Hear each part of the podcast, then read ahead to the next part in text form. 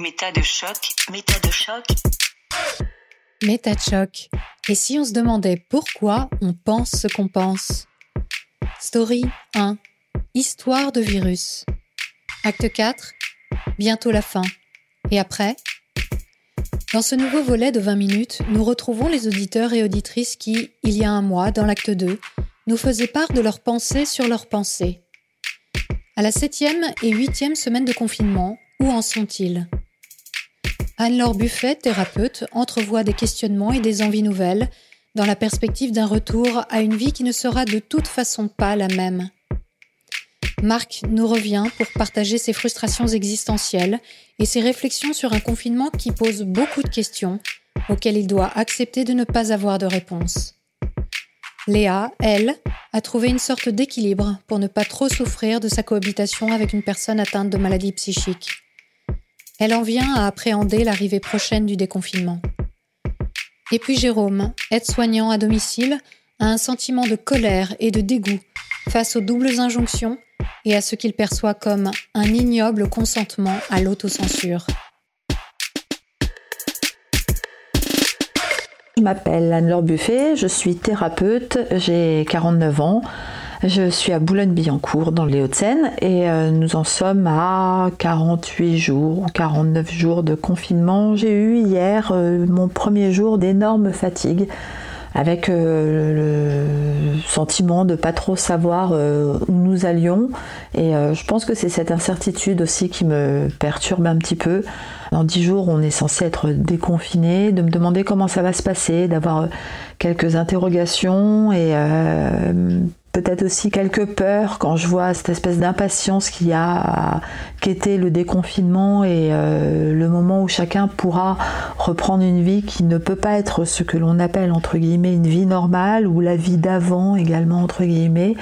Je crois qu'il faut qu'on arrive tous à accepter qu'il y a bien sûr beaucoup de choses que nous avons connues, que nous allons retrouver et revivre euh, d'une certaine manière comme nous les vivions avant le confinement. Et puis il y en a aussi beaucoup qui doivent évoluer, qui doivent se transformer, ou qu'on ne retrouvera pas tout de suite, ou à un rythme différent. Et euh, hier matin, je suis sortie euh, pour faire quelques courses et de voir autant de monde dans la rue marcher presque de manière anodine, comme si on n'était absolument pas confiné ça m'a un, petit peu surprise et un peu inquiétée. Donc je pense que ma lassitude d'hier est liée à ça. Professionnellement, ce que j'ai observé, c'est que depuis euh, presque trois semaines, il y a beaucoup de nouvelles questions qui ont surgi, liées principalement à la peur, à l'incertitude. Je crois qu'il y a encore beaucoup de personnes, au-delà de la peur, qui sont dans des formes d'angoisse. Et euh, je l'ai dit euh, très souvent de vive voix à chaque fois que je pouvais, donc je le répète, aucune angoisse ne doit être tue. On doit à chaque fois euh, tenter de la partager, que ce soit avec un proche ou euh, quelqu'un de moins proche, un professionnel. Enfin bon. Mais en tout cas, euh, l'angoisse doit être nommée pour être affrontée.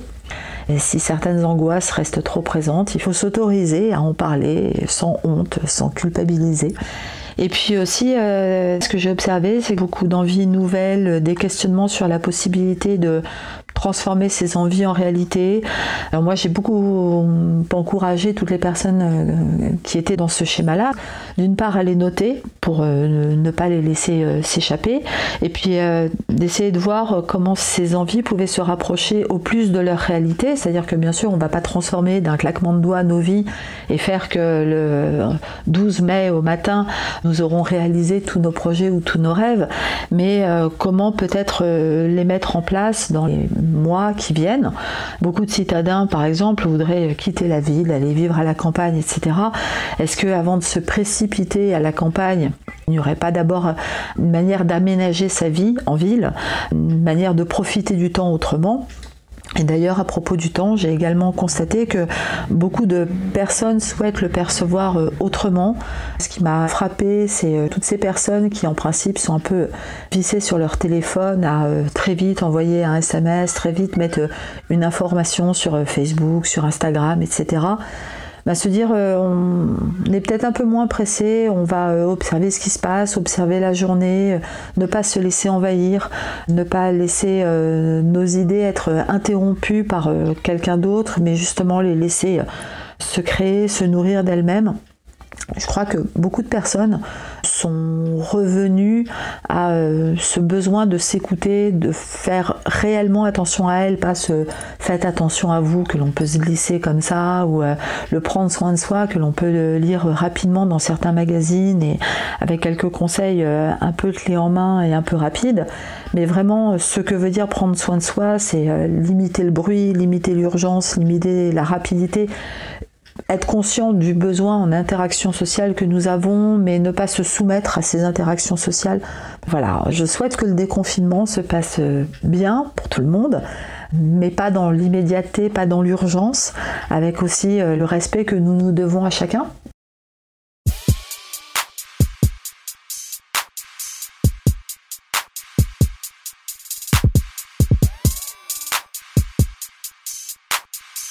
Nous sommes à la septième semaine de confinement, je suis soignant en Bretagne. Et de mon côté je suis confiné dans une moindre mesure puisque bon je vais travailler dans mon hôpital quasi tous les jours. Ceci dit, je suis confiné d'une manière assez particulière puisque bon je suis divorcé, j'ai deux enfants. Et donc j'ai il y a quelques années voulu refaire ma vie avec une personne avec qui j'ai acheté une maison il y a trois ans et j'ai eu pas mal de croyances que j'ai partagées avec elle, jusqu'à ce que je retourne ma veste, euh, en quelque sorte. Bon, ça devenait inconciliable. Nous sommes séparés il y a plus d'un an, et euh, je vis donc ce confinement avec cette personne. Donc euh, nous essayons de cohabiter au mieux et la raison de cette cohabitation, bah, elle est très concrète puisque elle est financière. Je pensais vraiment que la situation allait rapidement se décanter et puis badaboum, il y a eu ce confinement. Et là, dans ma petite tête, ça a été et merde. Bah voilà, et merde, et euh, déjà qu'un an et demi, c'est long. J'avais vraiment envie d'hurler dans le jardin, en gueulant des insanités au système, puis au cosmos, euh, puis à Dieu, et puis euh, bah, je me suis rétracté dardard parce que je me suis dit, mais t'es con ou quoi? T'es con, t'es plus croyant. Bah oui, et je fais quoi alors avec tout ça, moi? Je la trouve où, ma solution? Bah oui, parce que quand t'es croyant, t'as toujours une solution. Ou t'as en tout cas toujours un moyen de trouver un sens à, ce que tu vis. Et puis il y a eu ce petit détail, j'ai perdu mon ancienne tondeuse euh, pour me couper les cheveux. et je les voyais pousser à tue-tête. Et il y a eu une réflexion d'une des secrétaires euh, hier au boulot. Euh, bon, avec humour, hein, je précise. Elle m'a demandé T'as une tondeuse à la maison? Alors je lui dis pourquoi? Bon bah, c'est tes cheveux, ils, sont sur tes oreilles. En fait, ça a été la petite goutte. En plus du confinement, eh ben il y a cette cohabitation forcée et en plus on me dit bah t'es moche. Avec tes cheveux, t'es moche. Et là d'un coup, quand j'y pense, il y a un truc qui s'est surajouté. C'est tout ce catastrophisme qui tourne autour de la mort. Le virus qui tue, les gens qui meurent, Aujourd'hui, il y a 400 et quelques morts. Aujourd'hui, euh, il y a 500 et quelques malades. Il y a la mort de l'économie. Il y a la mort de l'Europe, la mort d'un système. Enfin, fait chier, quoi. Euh, où est-ce que je vais la trouver, ma solution? À tel point que je me demandais, mais il y aura ma mort à moi ou quoi? Eh, Qui en parle de cette mort-là, de la mienne? Et puis de ce que je vis Parce que en fait, sans m'en apercevoir, j'ai infiltré cette notion de mort à force de regarder ces médias dans ma propre histoire, en fait. Mes longues croyances passées qui se sont effondrées, ça aussi, ce sont des petites morts. C'est pas simple. Mon divorce, euh, ça aussi c'est une petite mort. Mes enfants qui rejoignent leur mère, ça aussi c'est une petite mort. Ma séparation récente euh, en voulant refaire ma vie, ça aussi c'est une petite mort. Ma vie, c'est quoi ce truc? Et là, j'ai vraiment réalisé, bah écoute, euh, bah, calmos quoi. Calme-toi mon petit coco, euh, tu vas peut-être arrêter là, tout simplement parce que bah ouais, c'est aussi ça la croyance en fait quand j'y pense. C'est se laisser embarquer par une vague, mais une vague qui n'est pas la mienne. Il y a des situations dans la vie qui sont ce qu'elles sont. Elles sont pas simples. On a chacun notre part. C'est nos vagues. Là, en tout cas, ce sont mes vagues à moi. Et euh, ce sont celles-là qui sont importantes il y a ma cohabitation, il y a mon confinement, euh, mes cheveux longs, après tout, hein, pourquoi pas. Et il y a de l'autre côté bah, tout ce catastrophisme bah, qui est bien médiatisé, à tout va. Et c'est vachement facile en fait de faire un mélange de tout ça, d'associer ce qui m'appartient, hein, tout ce qui m'appartient pas, tout c'est extérieur à ma propre vie. Et c'est là que c'est facile d'inventer un scénario quand vous mélangez tout. En fait, on peut se dire que tout va s'écrouler, mais non en fait. Ou alors, je sais pas, on devient le Calimero de service. En fait, j'ai l'impression de commencer une autre vie, en tout cas d'être en stand-by, d'être en transition, Hein, une transition peut-être qui dure, un an et demi c'est long, mais c'est une transition, c'est ma transition. Et puis j'ai envie de finir par une petite histoire. C'est l'histoire d'un fermier et d'un voisin. Le cheval du fermier s'échappe. Pas de chance, dit le voisin. Peut-être, dit le fermier. Ce cheval, après quelques jours, revient, et il revient accompagné d'une jument. Génial, dit le voisin. Peut-être, dit le fermier. Le fils du fermier va faire une balade avec la nouvelle jument. Il tombe et il se casse une jambe. Pas de chance, dit le voisin. Peut-être, dit le fermier. La guerre éclate et l'armée réquisitionne tous les jeunes hommes excepté le fils du fermier, vu sa jambe. Génial, dit le voisin.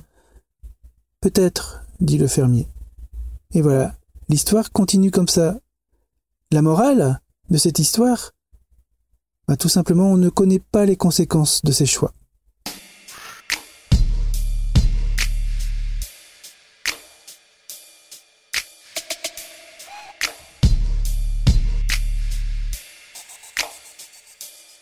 Léa, Paris, le 7 mai, quelques jours avant le déconfinement hypothétique qui va euh, couper la France en deux, vous entendez certainement les oiseaux derrière moi. J'ai dû quitter mon appartement pour euh, essayer d'être au plus juste de ce que je ressens. C'est une chose assez difficile, particulièrement quand on vit euh, avec une personne qui a des défaillances psychiques. Personnellement, pendant tout ce confinement, je me suis cloisonnée dans le travail pour ne pas souffrir plus que ça des états euh, anxieux ou anxiogènes. Euh, Donc aujourd'hui, euh, la difficulté, c'est de ne pas craindre le retour à une sorte de normalité. Même les conversations anodines me font presque peur aujourd'hui en me disant est-ce que j'en suis encore capable avec des arguments rationnels et, un ensemble d'émotions partagées communes sans stress? Honnêtement, je ne sais pas. Euh, on pourrait se demander ce qu'est la norme après, cette logique de confinement avec des mots-clés dans les médias de distance sociale, de distance physique, de distanciation. J'appréhende beaucoup ce retour, euh, euh, surtout que, en tout cas en ce qui concerne Paris, tout ne sera pas réouvert. Il n'y aura pas de lieu commun, il n'y aura pas de café, pas de restaurant, juste quelques kilomètres de balade supplémentaires possibles sans papier, sans cette autorisation qui me rappelle de très mauvais souvenirs. Et pareil pour cette carte de France qui me rappelle de très mauvais souvenirs quand euh, historiquement elle a été coupée en deux. Voilà, c'est un sentiment d'étrangeté, une émotion euh, euh,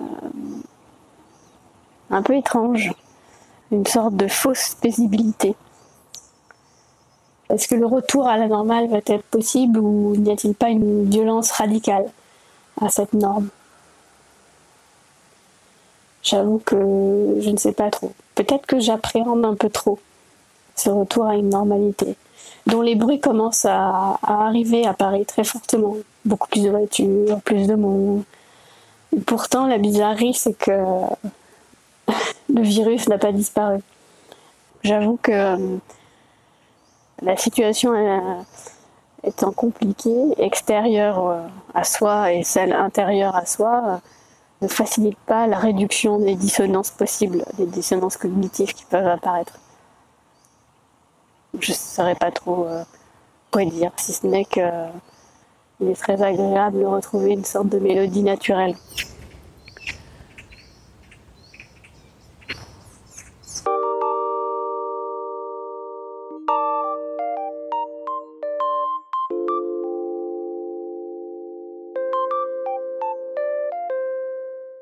Je m'appelle Jérôme, j'ai 45 ans, je vis et je travaille en Occitanie en tant qu'aide-soignant à domicile. J'aide des personnes âgées à effectuer les gestes du quotidien. Nous sommes à J54. Je pense que l'angoisse, l'anxiété, la tension ont baissé, que ce soit chez moi, chez mes collègues, chez ma hiérarchie, dans la mesure où personne n'est touché par le Covid-19. Cependant, j'éprouve toujours un sentiment que je dirais maintenant d'ambivalent. C'est-à-dire que le fait d'être physiquement masqué de 7h30 à midi le matin et de 16h30 à 19h, 19h30 l'après-midi, sans pouvoir ôter ce masque, le fait d'être doté d'une visière depuis mi-avril dernier me semble démontrer que plus que jamais, il y a des frontières entre la parole et les actes. D'un côté, j'entends que je suis équipé comme il se doit pour travailler en toute sécurité. J'entends que je travaille au sein d'une équipe qui est soudée, qui est dévouée, qui est professionnelle, qu'une prime peut-être euh, certainement même nous sera donnée en juin prochain, d'un autre côté, j'entends de ma hiérarchie qu'il faut que je rationne ma consommation de gants de soins, les gants de vinyle latex utilisés pour les soins et aussi utilisés pour la désinfection des surfaces. J'entends que mes collègues n'utilisent pas la visière, qui serait jugée trop contraignante, qui serait jugée inutile. Et j'entends d'une collègue remplaçante, ça c'était la semaine dernière, mais qu'elle ignorait euh, l'heure d'embauche, en fait. Parce que mes collègues, maintenant, la majorité de mon équipe, depuis le début du confinement, ben, embauchent euh, un quart d'heure avant l'heure. Donc, fallu que moi, je lui explique que nous embauchons exactement à telle heure. Voilà. Et pas un quart d'heure ou une demi-heure avant cette heure-là. Ces sons de cloche que j'entends entretiennent mon malaise ce malaise qui est lié à ce que je dirais être un ignoble consentement à l'autocensure par rapport au manque criant de moyens et de sécurité, ce manque qui est majoré depuis le début du confinement. Je dirais que bah, ça entretient mon sentiment de colère et de dégoût, parce que cette situation exceptionnelle ne semble que renforcer par atavisme, les mauvaises habitudes, l'inertie, les tabous dont il ne faut ne serait-ce qu'évoquer de loin l'existence. Toujours la double injonction, toujours cette infantilisation, ce déni et cette culpabilisation. Au sujet des dégradations des conditions de travail, s'ajoute celle du fait de devoir peut-être renoncer à l'utilisation des transports en commun à partir de la semaine prochaine, à partir du déconfinement. Parce que pour fuir la promiscuité à venir, puisque déjà euh, pendant le confinement, je trouve que les transports en commun sont remplis déjà au maximum, eh ben peut-être il faudra que je prenne la décision de doubler mon temps de déplacement en effectuant mes déplacements désormais à pied, ce qui doublera ma fatigue et ce qui augmentera le temps de travail qui est déjà euh, ignoré par ma hiérarchie, ce temps de travail qui est effectué bénévolement, en fait, sans être euh, rétribué. Pour finir, ben, je dirais que je me sens le dindon de la farce, parce que je souhaiterais me convaincre que l'angoisse, l'anxiété et la tension ont baissé, chez moi, chez mes collègues et parmi ma hiérarchie, au motif que le virus ne nous a pas touchés. Et je crois reconnaître que c'est très tentant de se dire que tout va bien, se dire que c'est pire ailleurs, se dire que ça ira mieux demain. C'est très tentant, je dirais, de se voiler la face. Et malheureusement, j'ai l'impression que, à situation exceptionnelle, il n'y a aucune conséquence exceptionnelle sur nos modes de pensée. Cette situation exceptionnelle, j'ai l'impression qu'elle nous conforte à effectuer avec peut-être encore plus de zèle nos actes quotidiens.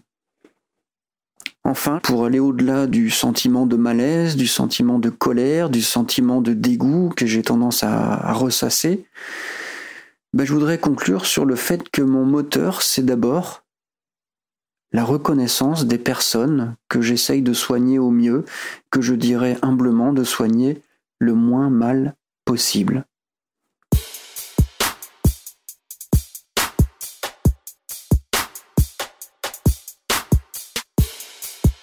L'aventure se poursuit dès mercredi à 18h avec le troisième et dernier volet de cet acte 4.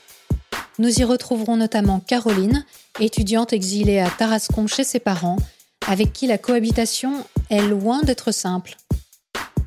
Une fois encore, un grand, grand merci à tous ceux qui, cette semaine encore, ont fait un don ponctuel ou mensuel pour que Méta vive. Si vous aussi vous souhaitez apporter votre soutien, suivez le lien en description vers la plateforme participative Tipeee. On se retrouve donc dans deux jours. D'ici là, prenez le temps d'observer la manière dont vous pensez et de la questionner. Vous n'imaginez pas ce que vous pensez.